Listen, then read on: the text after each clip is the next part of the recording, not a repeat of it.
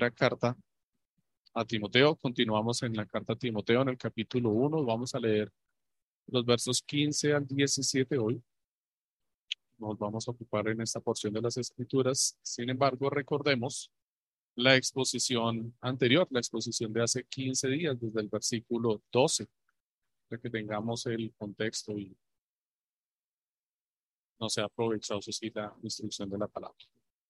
Primera carta de Timoteo, leo para ustedes, mis amados hermanos, en la Nueva Biblia de las Américas, en el capítulo 1, desde el versículo 12 al versículo 17. ¿Estamos todos ubicados? Dice así la santa palabra del Señor.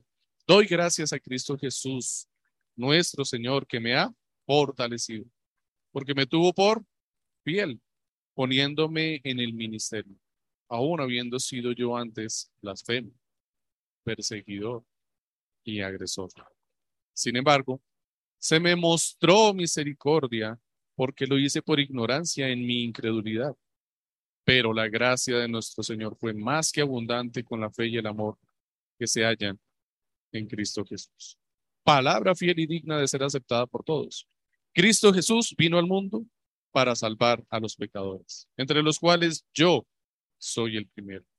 Sin embargo, por esto hallé misericordia, para que en mí, como el primero, Jesucristo demostrara toda su paciencia como un ejemplo para los que habrían de creer en él para vida eterna.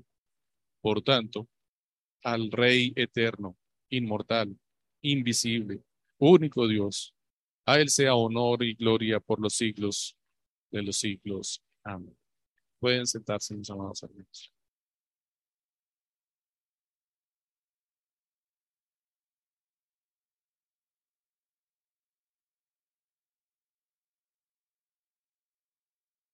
Es una pequeña, sencilla paráfrasis de esta porción de las escrituras del versículo 15 al 17 que quiero leer para ustedes.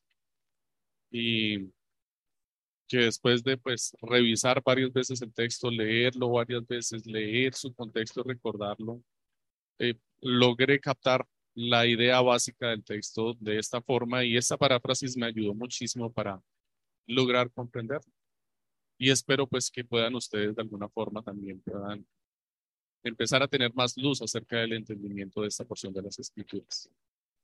El propósito de Jesús al venir al mundo es salvar a los pecadores. Y me salvó a mí, que soy el peor de todos, para mostrar el tamaño de su paciencia, dándole esperanza a los posteriores para ser salvos.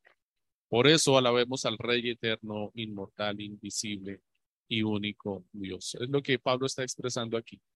Pablo está expresando finalmente una doxología, una acción de gracias, una adoración y una alabanza al Señor por causa de la obra de Jesucristo en la cruz, por causa de la obra salvadora de Jesucristo que vino a salvar pecadores y porque le plació ver a Pablo, ver la bajeza de Pablo y la miseria de sus pecados y utilizarle como un instrumento para que el mundo pudiera conocer que su paciencia, su misericordia y su bondad.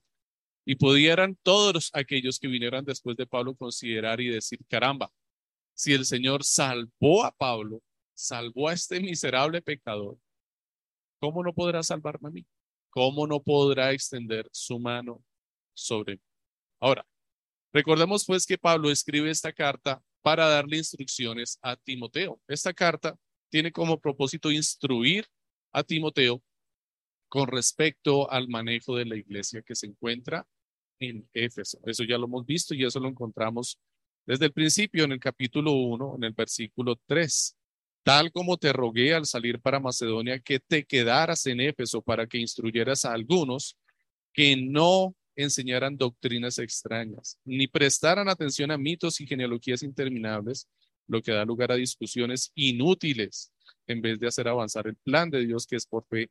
Así te encargo ahora. El propósito entonces de Pablo al escribir esta carga es instruir, esta carta, perdón, es instruir a Timoteo para que se ocupe de la iglesia de Éfeso y de corregir los problemas que hay allí y enseñarle todo lo necesario para que se desarrolle una iglesia saludable. Entre las primeras instrucciones que Pablo le da a Timoteo, le pide que no permita, como lo acabamos de leer, que los maestros de la iglesia o las personas que están en autoridad o las personas que ya llevaban cierto tiempo allí en la iglesia trastornaran la doctrina. No permita que se siga enseñando algo diferente al evangelio que ya Pablo había puesto como fundamento y esto lo cita más adelante, lo leímos ahora en el versículo 12 al versículo 14. Veíamos cómo Pablo está allí mostrándole que el fundamento que se puso y lo que no debe ser alterado es el evangelio que ya se ha puesto. Estos maestros pretendían eh, ser maestros de la ley, pretendían eh, ganar el reconocimiento de la congregación y lo hacían a través de qué? Ya lo habíamos visto. Vanas palabras, una gran palabrería que a la final dejaba en evidencia que ni ellos entendían ni conocían la ley ni sabían de lo que estaban hablando y que solamente buscaban ganar el oído de sus oyentes en la congregación. Así es que de entrada, el mensaje de la carta de Timoteo está dirigido a las autoridades de la iglesia. Así es que cada vez que me pongo aquí en pie a predicar y a exponer esta palabra, realmente debo estar predicando a mi vida. Ahora, cierto, esto es cierto para todas las escrituras. Siempre debemos predicar la escritura a nuestras vidas en primera medida, desde luego. Pero esta porción de las escrituras, estas cartas pastorales, primera, segunda de Timoteo y Tito, tienen como propósito especial preparar la vida del siervo, del maestro de Dios para su obra. Así es que es una porción confrontante de las escrituras que provee para la congregación herramientas, recursos claros en medio de la palabra del Señor, para no solamente evaluar al maestro, sino para tener cuidado de él, cuidado de la doctrina y finalmente cuidado de la congregación que es labor de quién? De toda la iglesia del Señor. Pablo ahora entonces le va a recordar a Timoteo el mensaje principal del Evangelio. Algo tan esencial e importante que a veces, a causa del afán del mundo y de nuestras preocupaciones, olvidamos o hacemos a un lado. Y es algo así como lo que le ocurre a los empleados de un gran supermercado, que ellos tienen en su trabajo grandes ocupaciones, no llegan al trabajo, tienen que marcar la tarjeta, ponerse su uniforme, barrer el supermercado, distribuir la, mercancía, revisar que la mercancía esté en buen estado, reubicarla y poner en su lugar, tener todo muy bien surtido, estar limpiando aquí, estar limpiando allá, y cuando terminen, vuelve y de una vuelta por todo el almacén y empiecen a poner en orden todo, pues porque si usted alguna vez ha ido a un gran supermercado, seguramente usted toma algo y después se arrepiente y no se va a devolver a dejarlo en su lugar. Así es que esta labor le va a ocupar todo el día a estos trabajadores del supermercado. Y ocupados en este ajetreo y en esta labor, muchas veces olvidan el propósito del supermercado. ¿Y cuál es el propósito? Vender, atender a los clientes. Y por estar ocupados barriendo, por estar ocupados organizando la mercancía, se olvidan que los clientes son los que están proveyendo el dinero para su sustento, que son los clientes a quienes ellos deberían estar sirviendo también. Claro, todo lo que hacen lo hacen porque de alguna forma es para el servicio del cliente, pero si en algún momento el cliente necesita algo, ellos deberían preocuparse por atender al cliente en su momento. Y muchas veces no es esa la experiencia que tenemos porque sus muchas ocupaciones les llevan a distraerse del verdadero propósito del supermercado, que es vender. Y seguramente en la iglesia ocurre algo semejante. Seguramente en nuestras muchas ocupaciones se nos ha olvidado el propósito de la iglesia. Y Pablo quiere recordarle a Timoteo cuál es ese gran propósito. Y es el mensaje principal del Evangelio. Y Pablo lo expresa como un dicho y le recuerda a todos, ¿Se acuerdan ustedes que Jesucristo vino al mundo para salvar a los pecadores? Esa es la razón de nuestra vida. Esa es la razón de nuestra existencia. Esa es la razón de la iglesia. Recordar continuamente que Jesucristo que hizo vino al mundo pecadores a salvar. Pablo quiere entonces que Timoteo enseñe que Jesús vino a salvar los pecadores. Que no se le olvide esta razón que Él es el peor de todos. Pablo quiere que Timoteo le explique a estos maestros de la ley que estaban enredándose en los afanes de la vida y en buscar su propia gloria. Pablo quiere que le recuerde que entre todos los pecadores y aún ellos, el peor de todos es él mismo, es Pablo mismo. Pablo sabe que tiene el primer lugar entre los inútiles, como dice Lucas 17:10. Así también ustedes, cuando hayan hecho todo lo que se les ha ordenado, digan, siervos inútiles somos.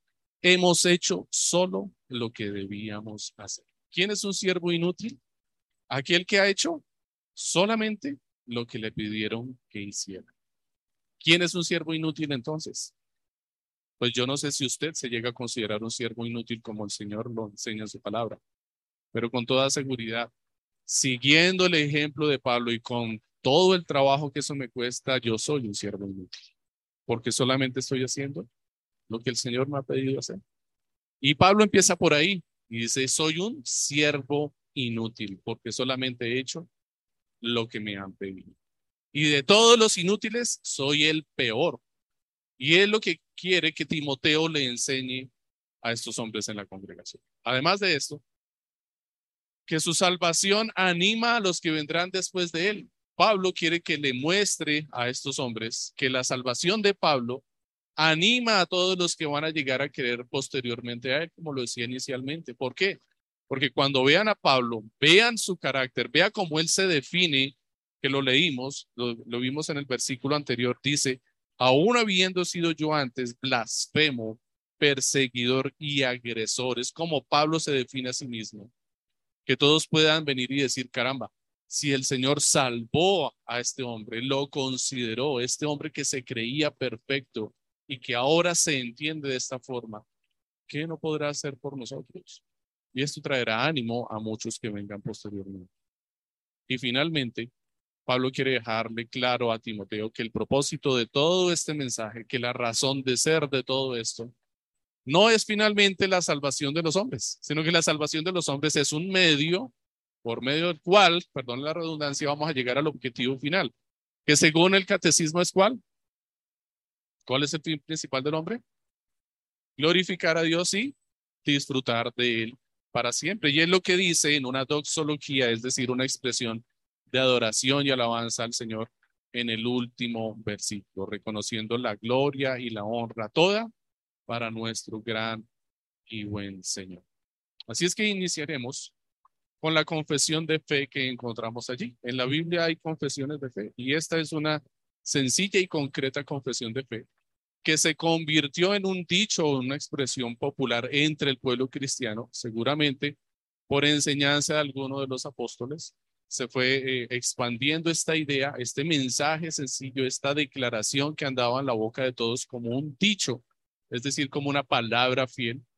La palabra fiel significa esto, significa que era un dicho entre los creyentes. Y esta expresión la vamos a encontrar cinco veces en las escrituras, palabra fiel, y esas cinco veces todas se encuentran en las cartas eh, pastorales. En primera de Timoteo la encontramos tres veces, la expresión palabra fiel. En segunda de Timoteo la encontramos una vez y la siguiente vez la vamos a encontrar en la carta dirigida a Tito. Vamos a encontrar estas eh, expresiones fieles, estos dichos, estas enseñanzas, pero esta tiene un carácter diferente a las otras, porque esta tiene un carácter confesional, es una declaración de fe acerca de la obra de Jesucristo. Y como toda buena confesión de fe, requiere un buen análisis, requiere un buen estudio y con el favor que el Señor nos conceda, eso vamos a hacer. Vamos a ver entonces tres eh, mensajes, tres ideas principales que se encuentran allí en la porción de las Escrituras. Y cada una de estas ideas eh, ocupa un versículo. En el versículo 15, palabra fiel y digna de ser aceptada por todos. Cristo Jesús vino al mundo para salvar a los pecadores, entre los cuales yo soy el primero. Allí vamos a encontrar la labor de Cristo. Esta es la labor de Cristo. ¿Cuál fue la labor de Cristo? Sencilla, el pasaje nos lo dice con gran claridad, ¿cierto? ¿Cuál es? Pecadores a salvar, salvar a los pecadores. ¿Cuál entonces es la segunda, el segundo punto? Lo vamos a ver en el siguiente versículo, el 16. Sin embargo, por esto hallé misericordia para que en mí, como el primero, Jesucristo demostrara toda su paciencia como un ejemplo para los que habrían de creer en él para vida eterna. Si en el primero veíamos la labor de Cristo, aquí estamos viendo la labor de quién? De Pablo. ¿Cuál era la labor de Pablo?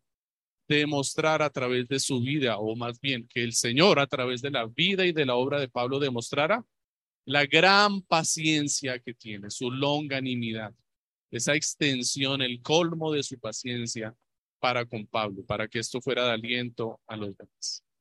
Y finalmente vamos a ver la labor de todos, el reconocimiento de todos a, a tener la comprensión de estos en el último verso, el versículo 17, que dice, por tanto, es decir, como conclusión para todos, al Rey eterno, inmortal, invisible, único Dios, a Él sea honor y gloria por los siglos de los siglos. Amén. La respuesta que deberíamos dar todos al tener entendimiento de este mensaje. La labor de Cristo, salvar a los pecadores. Lo primero lo que tenemos que poner nuestros ojos aquí es en la primera idea que se expresa allí. Cristo Jesús vino al mundo. Lo primero que debemos tener claro es que Jesucristo fue quien vino al mundo. Pablo, combatiendo toda arrogancia de cualquier maestro pretencioso que se pudiera encontrar allí en Éfeso, nos recuerda que ningún hombre logró jamás ascender a su cielo, al cielo del Señor. Aunque muchos lo intentaron con intenciones arrogantes, ninguno lo logró.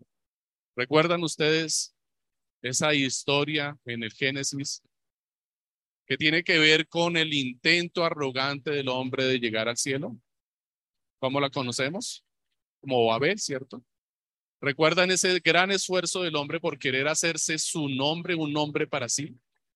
De desobedecer a la voluntad de Dios y extenderse sobre toda la creación para llevar la gloria de Dios por toda la creación. En vez de buscar esto que buscaba el hombre, su propia gloria y hacerse un nombre para sí mismos. ¿Y qué querían hacer? Expresar con claridad delante de Dios y delante de todos los hombres en las generaciones postreras que ellos no necesitaban a Dios que no dependían de Dios, que ellos, si lo llegaban a necesitar, ellos mismos lo podían encontrar. Ellos mismos podían ascender al cielo y encontrar. Algo muy semejante a, las expresiones de la mitología griega, que muestran un camino en el que los hombres pueden llegar a los dioses, donde los hombres pueden encontrar por sí mismos la forma de llegar a los dioses. Lo primero que Pablo le quiere dejar claro aquí a estos hombres que pretendían ser maestros de la ley con sus vanas palabras es que ellos no encontraron a Dios, que no lo pueden encontrar y que no podían llegar al cielo, sino que al contrario, para que ellos pudieran estar en ese lugar y tener ese oficio, Jesús descendió de los cielos. Que fue él el que les trajo la ley. Ellos querían hacerse maestros de la ley, pero se les olvidaba que la ley llegó a sus manos por obra de Dios, porque fue Dios quien descendió de los cielos a la tierra allí en este monte y no ellos los que fueron al monte a buscar a Dios. Porque cuando vieron la gloria de Dios, ¿qué hicieron? En vez de ir a buscarle, huyeron de su presencia, se atemorizaron, se acobardaron y dijeron, ve tú, ve tú, ve tú, a Moisés. Realmente lo que Pablo les está mostrando, les quiere decir allí es, que el que vino de los cielos para salvar a los hombres fue Jesús y no ellos, y que en ellos no hay ninguna virtud. Que Cristo haya venido al mundo nos enseña su humildad, la humildad de Jesucristo, ya que se hizo de un cuerpo susceptible de toda experiencia humana para estar entre nosotros. El cuerpo de Jesús fue un cuerpo como nuestro, un cuerpo humano completo que podía percibir todas las cosas, con todos los sentidos. Y sin embargo, en medio de este cuerpo natural como el de todos nosotros, no pecó. No hubo mancha ni transgresión ni falta alguna en él. El que Jesús haya descendido al mundo de los cielos nos muestra la gran humildad de nuestro Señor, que se despojó, recuerden que lo habíamos visto en Filipenses, a sí mismo, Él se despojó de sí mismo de la gloria que tenía con el Padre en la eternidad para descender a hacer que la voluntad del Padre, salvar a los pecadores. Vino a llevar la gloria y la honra al nombre del Señor, que es la conclusión de Pablo, de hecho, en la doxología. Vino a cumplir con este propósito, salvar a los pecadores del mundo. Que Cristo haya venido al mundo nos enseña a nosotros a ir a los pecadores y no a esperar que ellos se arrepientan y nos perdonen. Somos nosotros quienes debemos ir a predicar. Él nos dio el ejemplo. Él lo hizo inicialmente porque nadie más lo iba a hacer y nadie más podía hacerlo. Porque todos estábamos incapacitados para hacerlo, porque ni queríamos ni podíamos. Y nos dice hoy, ahora tú ve al pecador.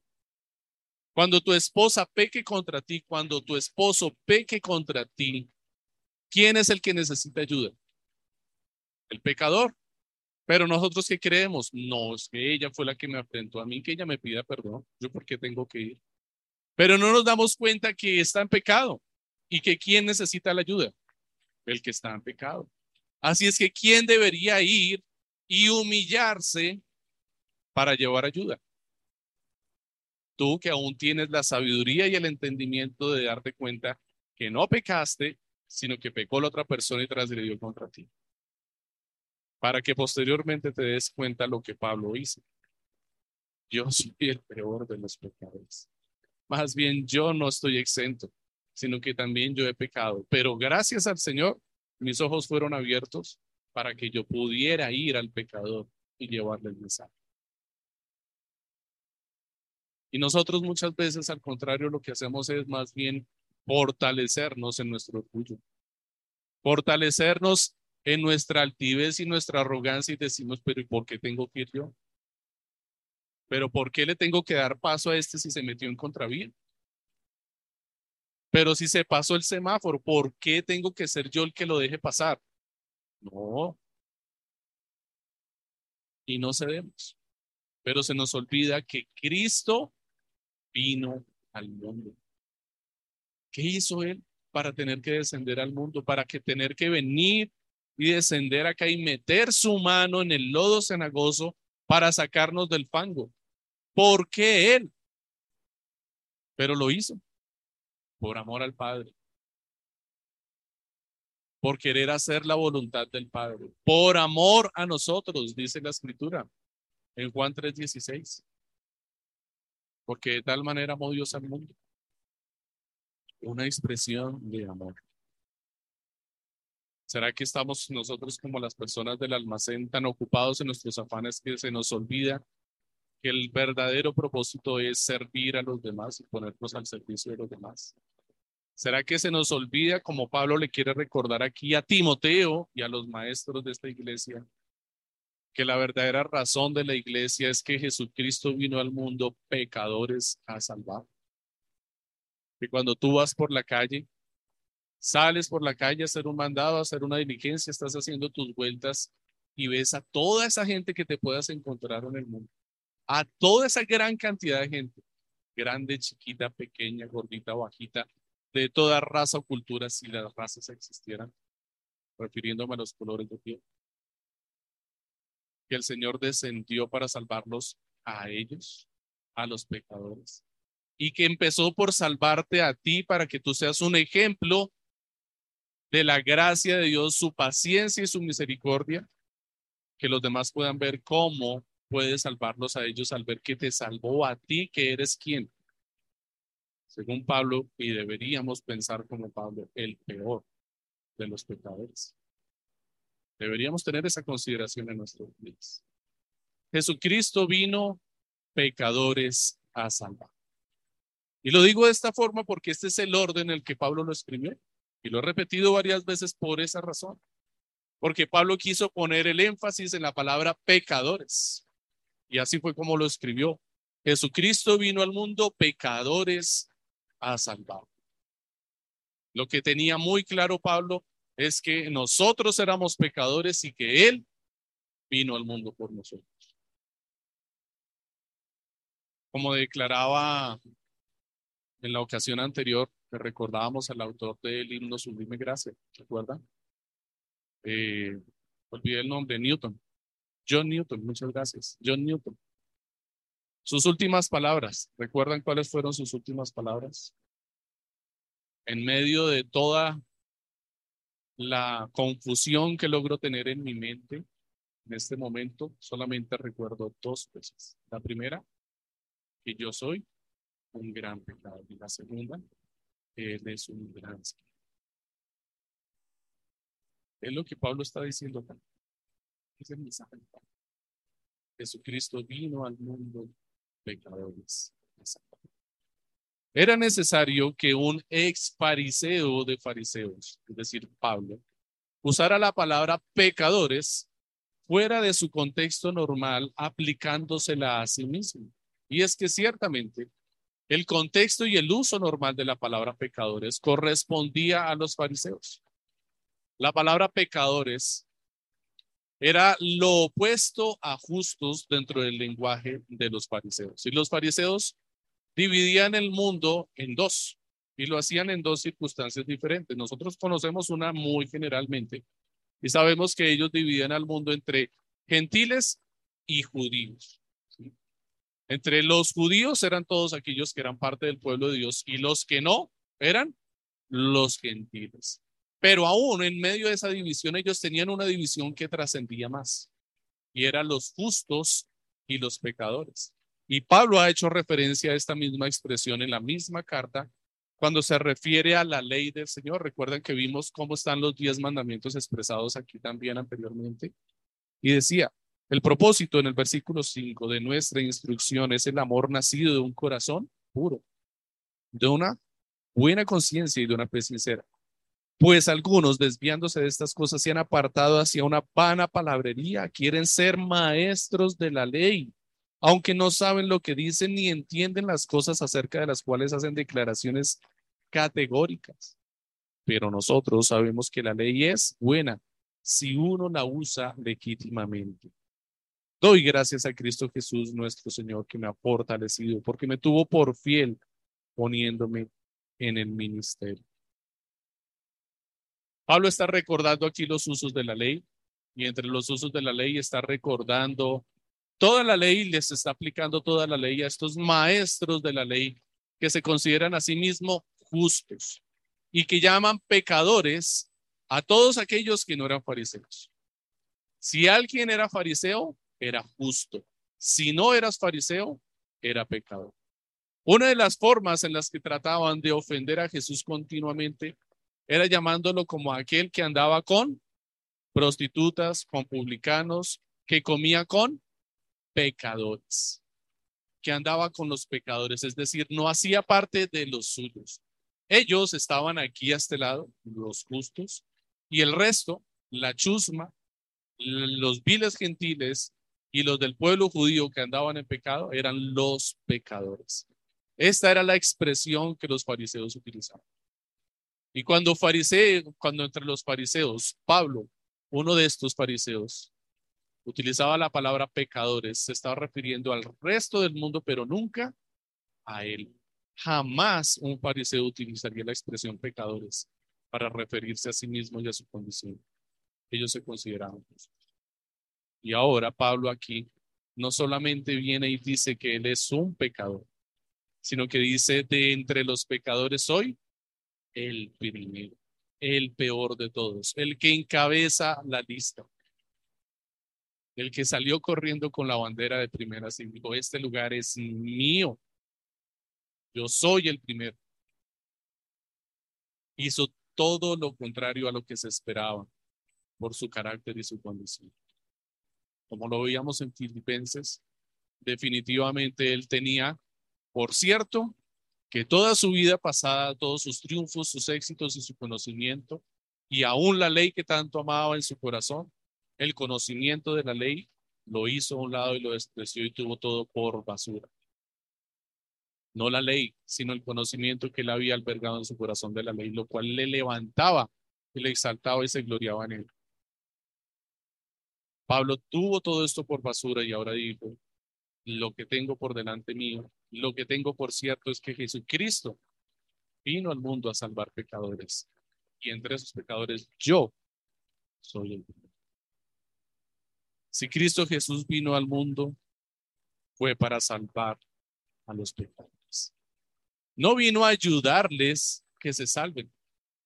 Jesús no vino al mundo a darnos una iniciativa de salvación para que nosotros nos salváramos. Jesucristo no vino, como muchas veces hemos utilizado el ejemplo, a lanzarme un salvavidas para que yo pueda agarrarlo y salvarme de en medio del mar de pecado y podredumbre. Jesucristo tampoco vino a inducirme a que me salvara a mí mismo, a decirme, mira, aquí está el camino, te muestro, está la puerta, está la entrada, ven y camina y transita por él, pasa la puerta y serás salvo. Él no vino a darme una inducción y una instrucción de cómo yo puedo ser salvo por medio de transitar este camino de fe.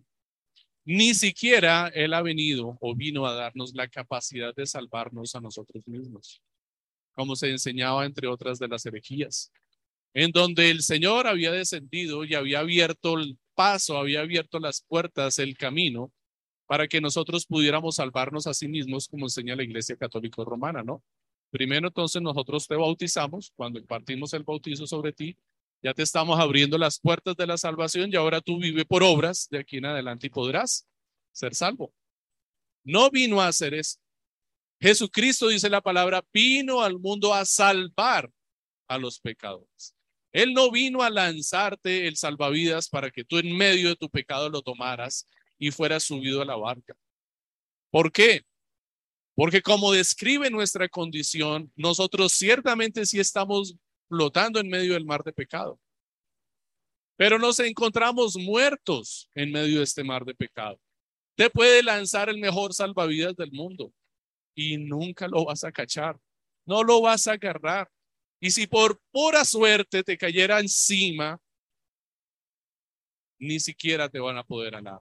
Ni siquiera te van a poder subir a bordo porque la gravedad de tu pecado es tan terrible que vas a estar en ese lugar porque allí perteneces. Era necesario que Jesús descendiera de su lugar glorioso y entrara en medio de esas aguas perturbadoras, terribles y apestosas y te rescatara. Que se despojara de toda su condición, se quitara sus vestiduras para entrar al agua, tomara tu mano, te diera vida llevara a vivir junto él. Él vino a salvar a los pecadores. Es la declaración contundente y por eso se levanta como una confesión de fe, porque involucra todo el reconocimiento que nosotros debemos tener de nuestros pecados, de nuestra condición delante de Dios, de la obra del Señor y de la gran necesidad que tenemos de un Salvador. ¿Cuál es la labor de Pablo? ¿Cuál es tu labor, mi amado hermano? ¿Cuál es nuestra labor? Vimos la obra de Cristo, salvar a los pecadores. Vino al mundo a pecadores a salvar. Y ahora vamos a ver qué es lo que Pablo entiende y reconoce por su obra. Que otros conozcan la paciencia de Jesús por causa de la obra que el Señor hizo en él.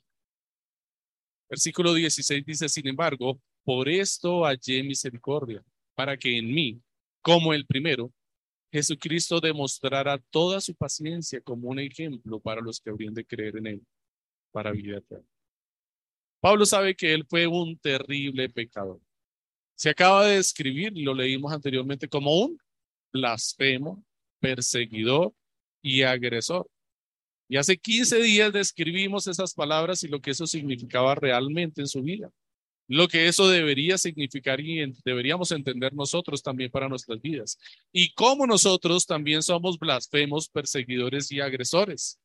Porque si Él dice que fue el primero, es porque fue el primero de los que pecan de esta forma, en esta lista. Ahora sí, ciertamente, podremos encontrar en el mundo personas que hayan pecado de una forma más terrible que Pablo. Así es que, ¿por qué Pablo se atribuye el título de ser el primero? Porque él entiende realmente que lo que él está buscando es humillarse completamente a sí mismo y por más que puedan haber más personas más pecadoras y terribles que él, él se reconoce a sí mismo como el peor de todos. Es el reconocimiento que él tiene de su pecado y la gravedad de su pecado delante del Señor.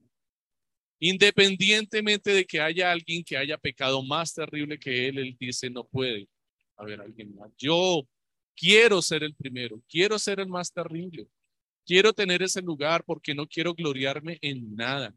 No quiero que quede en mi corazón la pequeña oportunidad de decir, hay alguien más terrible que yo. Quiero tener ese último lugar porque no quiero que mi corazón nunca se enaltezca. Así es que lo quiero humillar hasta lo más profundo. Pablo hace esta declaración porque quiere humillar su corazón profundamente.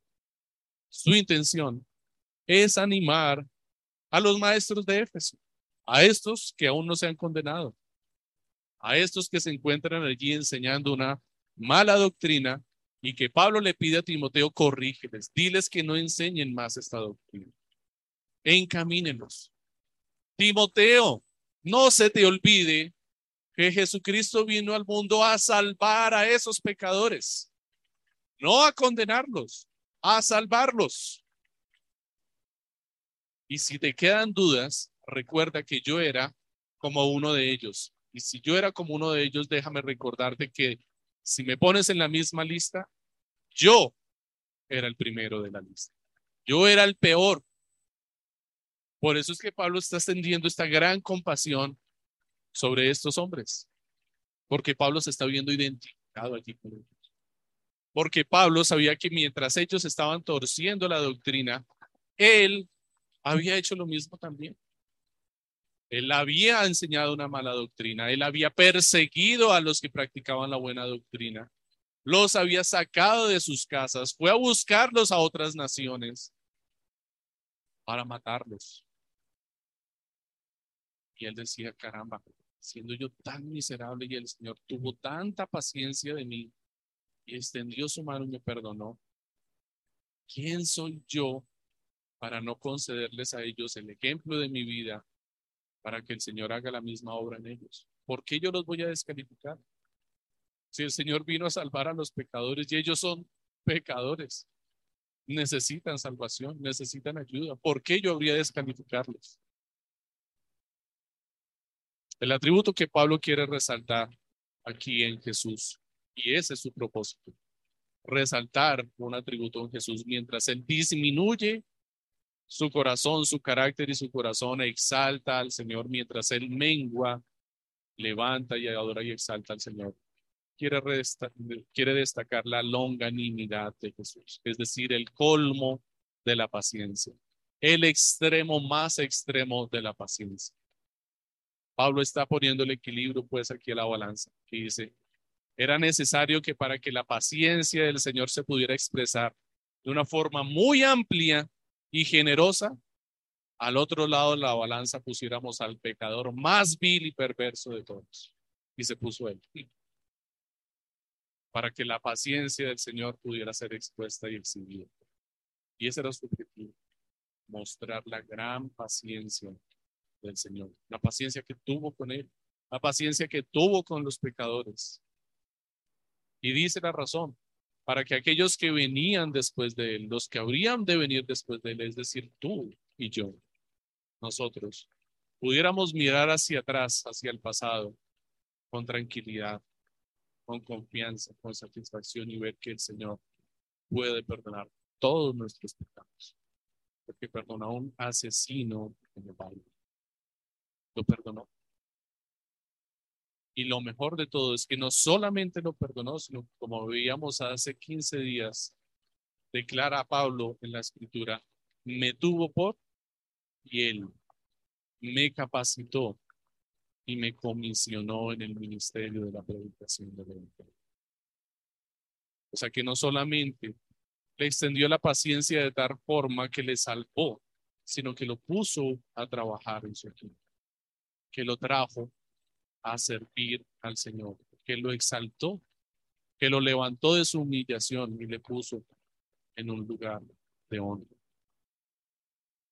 Este atributo que Pablo quiere destacar en Jesús, esta extrema paciencia y la capacidad que Dios tiene para soportar las transgresiones como un propósito, es la virtud que Él está destacando allí en Jesús con un propósito, con que el, propósito de que su nombre sea exaltado y glorificado. Pablo le dice a Timoteo, Timoteo, no olvides que tu deber como maestro de la iglesia no es echar fuera a los pecadores, sino llevarlos a Cristo, al que descendió de los cielos para salvarlos. la humildad que Pablo está modelando para enseñar a Timoteo a dirigir la iglesia no es solamente inicial, sino constante. Pablo no está tomando aquí una iniciativa de humildad, sino que está tomando una actitud de humildad constante, porque la declaración que Pablo hace es, yo fui, no, no es, yo fui el mayor de los pecadores. Pablo dice, yo soy el peor, el primero de la lista de los pecadores. Así es que su reconocimiento no fue solamente de forma inicial. Yo fui alguna vez el peor de los pecadores. Como seguramente y muy bien intencionadamente podríamos decir nosotros hoy en día. Claro, el Señor ya nos ha salvado, entonces ciertamente yo fui un pecador y ahora soy un pecador arrepentido, decimos nosotros. Entonces, podemos decir que esta es una palabra fiel, es el dicho de nuestra época. Es un buen dicho de nuestra época, refleja un conocimiento claro de la teología. Pero Pablo quiere ir más allá y dice, sí, yo sé que soy un pecador arrepentido y que el Señor ya me ha salvado y estoy en una condición diferente a la inicial. Pero yo quiero mantener mi corazón humillado continuamente porque sé que en cualquier momento le va a pasar lo que le pasó a estos maestros y se va a querer levantar. Así es que yo prefiero declarar de mí mismo que sigo siendo un pecador. Yo soy un pecador. Él entiende que esa es su condición continua delante del Señor. Que cuando esté en la presencia del Señor no puede hacer absolutamente nada sino estar postrado delante del Señor y con eso es suficiente para él y está agradecido que no tiene ninguna oportunidad de levantar ni un dedo del piso delante de su Señor y humillarse completamente. Y con eso está suficientemente agradecido porque ya está en su presencia. Yo soy un pecador, es la declaración de Pablo. Él sigue siendo un pecador y se sigue viendo como un pecador, aunque conoce muy bien la teología y sabe que el Señor le ha perdonado sus pecados, no quiere dar ocasión a su corazón. Aunque ya hayamos crecido nosotros en la fe y podamos considerarnos maduros, siempre debemos considerarnos pecadores.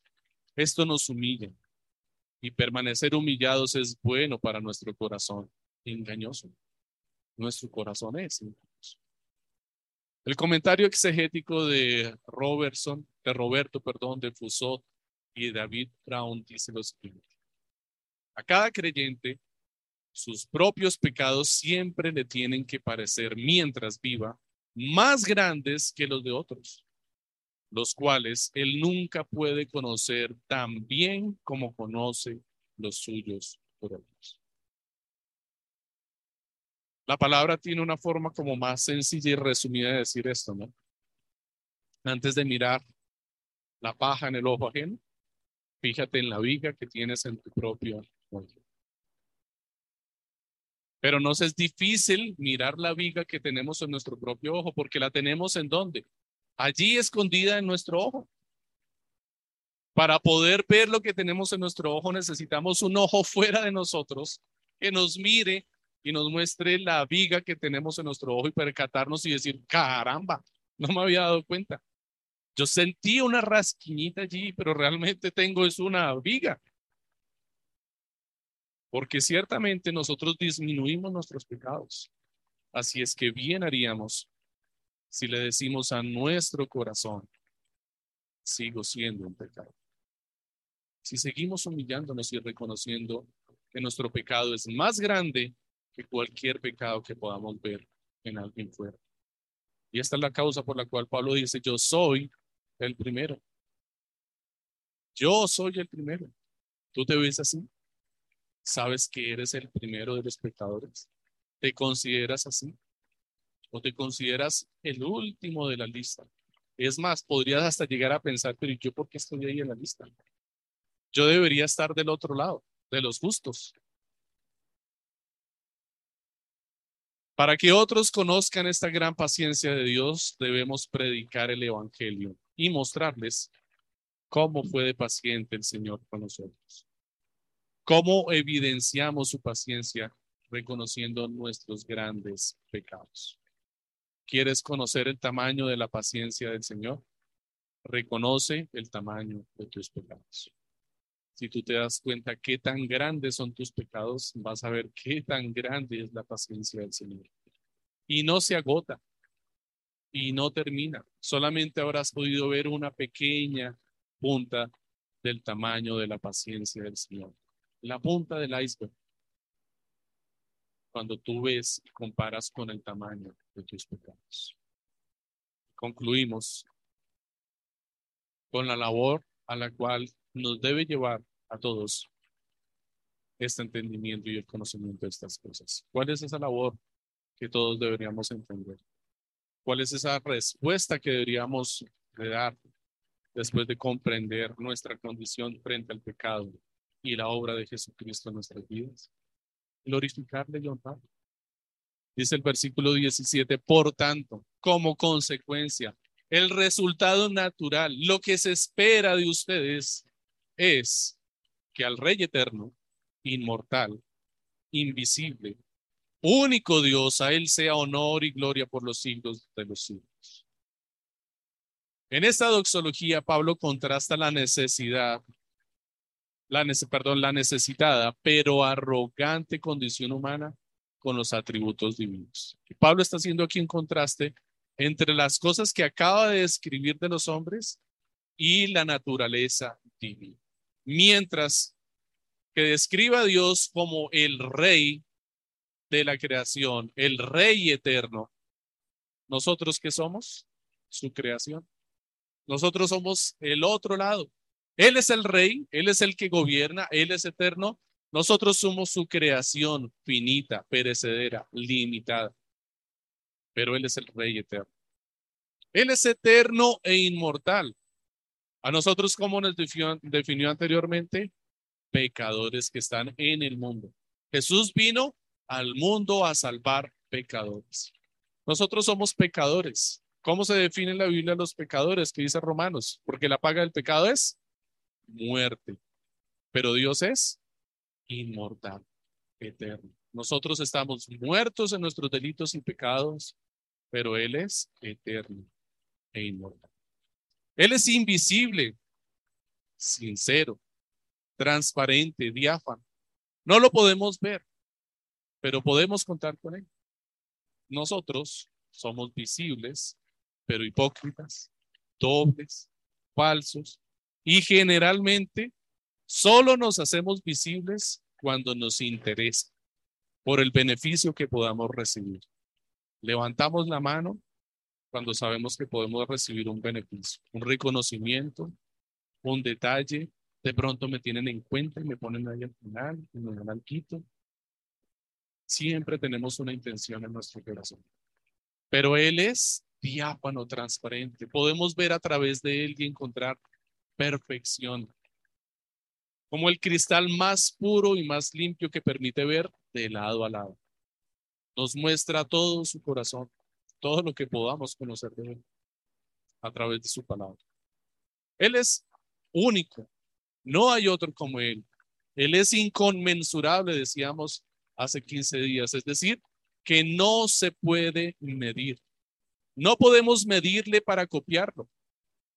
Cuando usted quiere hacer una réplica de algo, generalmente toma medidas, ¿cierto? Toma una foto, trata de tomar como una percepción de, su volumen, de su tamaño para poder hacer una copia. Dios no es así. A Dios no le podemos medir. No le podemos ver en totalidad para poderle copiar. Él es único. Él es otro. Nosotros somos su creación. Él es el creador. La adoración debida a su nombre es la respuesta natural de un pecador salvado cuando vemos que no le podemos copiar, cuando vemos su trascendencia, cuando vemos su inmanencia que permanece por sobre todas las cosas, nuestra respuesta natural es adorar, es servirle, es seguirle, es amar. El nombre del Señor no solamente entonces es glorificado por nosotros, sino por los que han de creer en Él después, de evidenciar su paciencia mientras predicamos a Cristo. Y esta es la parte en donde llega la confrontación a nuestras vidas.